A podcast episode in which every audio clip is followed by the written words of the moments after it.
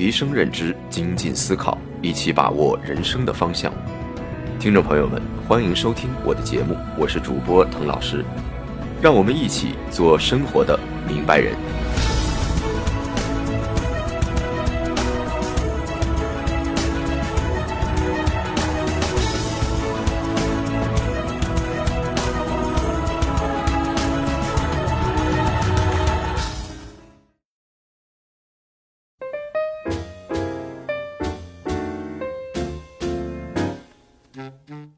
今天呢，我们聊聊学习方法这件事儿。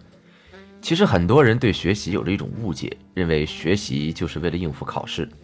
比如说啊，你在知乎上搜索学习方法，搜出来的大部分内容都是教你怎么应试的。但是真正需要学习方法的是什么人啊？那当然是社会人，也就是我们社畜。为什么呢？在学校的时候。就算不太会学习，那至少可以用时间把成绩给堆出来，所谓勤能补拙。但是你一旦进入了社会，参加工作，想再通过学习获得一项技能或者了解一个领域时，会发现自己的时间和在学校相比，那就少了太多了。尤其是之后有了家庭，每天要考虑的东西就更多了，再用学校里的经验肯定是不行的。这也就是为什么那么多人离开学校之后，仿佛都放弃了学习，是他们真的不想学吗？其实也不是，只是生活的琐碎挤占了业余时间而已。所以啊，进入社会之后更要会学习，更要会高效的学习。我观察了一下身边的牛人啊，他们大多在工作做得不错的同时。还能够快速了解最新的知识和技能，并且还能加以应用变现。要知道，这样对于社会人来说是再实际不过的。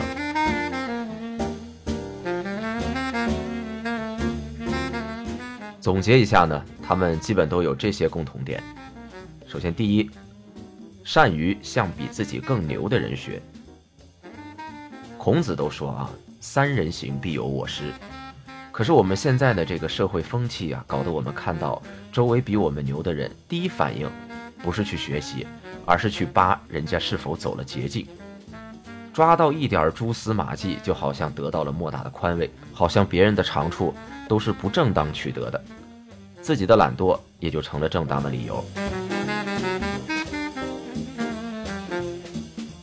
其实啊，完全没有必要。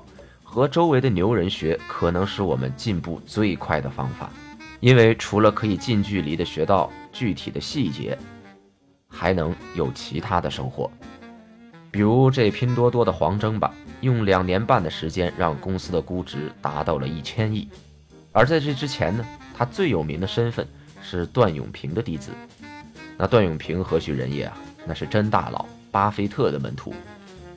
从步步高到后来的 OV 蓝绿厂，那都是段永平和他门徒的作品。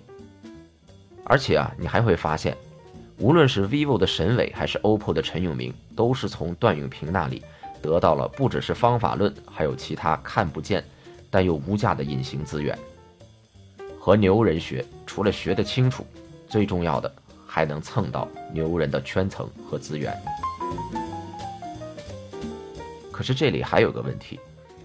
就算你能找到大牛，但是大牛为什么要教你呢？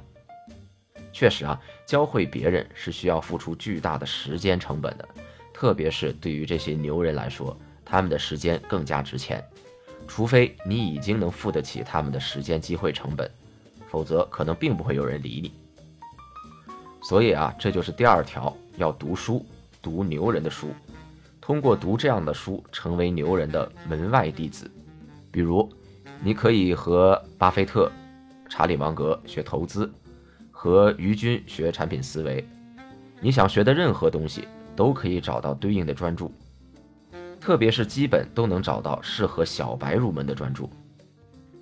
但是还要注意啊，书买回来并不代表你就拥有了知识和技能，书通读完一遍也不代表你就掌握了这个知识和技能。有句话是，读一本好书就像与一个高尚的人谈话。那在谈话之前，你总得做些准备吧，比如说准备你的问题提纲，想好你要从这本书得到些什么。这本书主要让我们了解什么知识和技能，书中哪些方法是我不知道，但是可以帮助我进步的。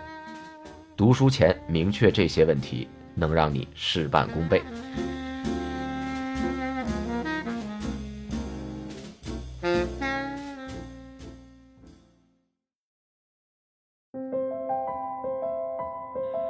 第三条呢，就是你要意识到你的时间其实非常的值钱。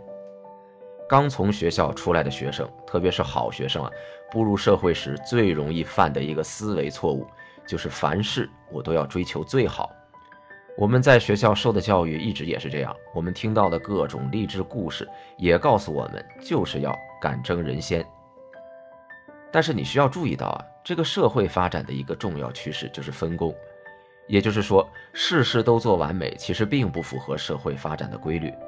相信你也发现了，如果你是一个完美主义者，那你一定是寸步难行，想做的事情太多，可都不敢开始，害怕失败，害怕做不好，于是，在这样的害怕和蹉跎中，浪费了时间。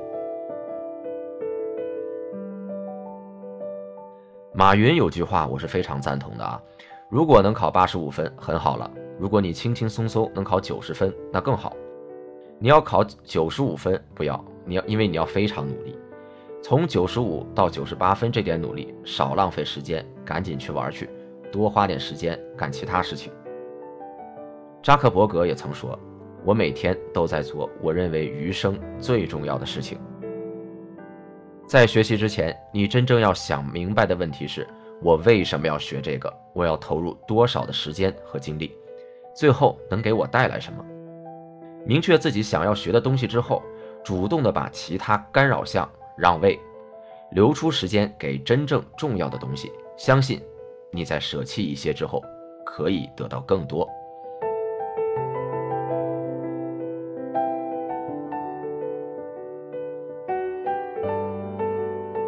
好了，以上就是本期节目的全部内容。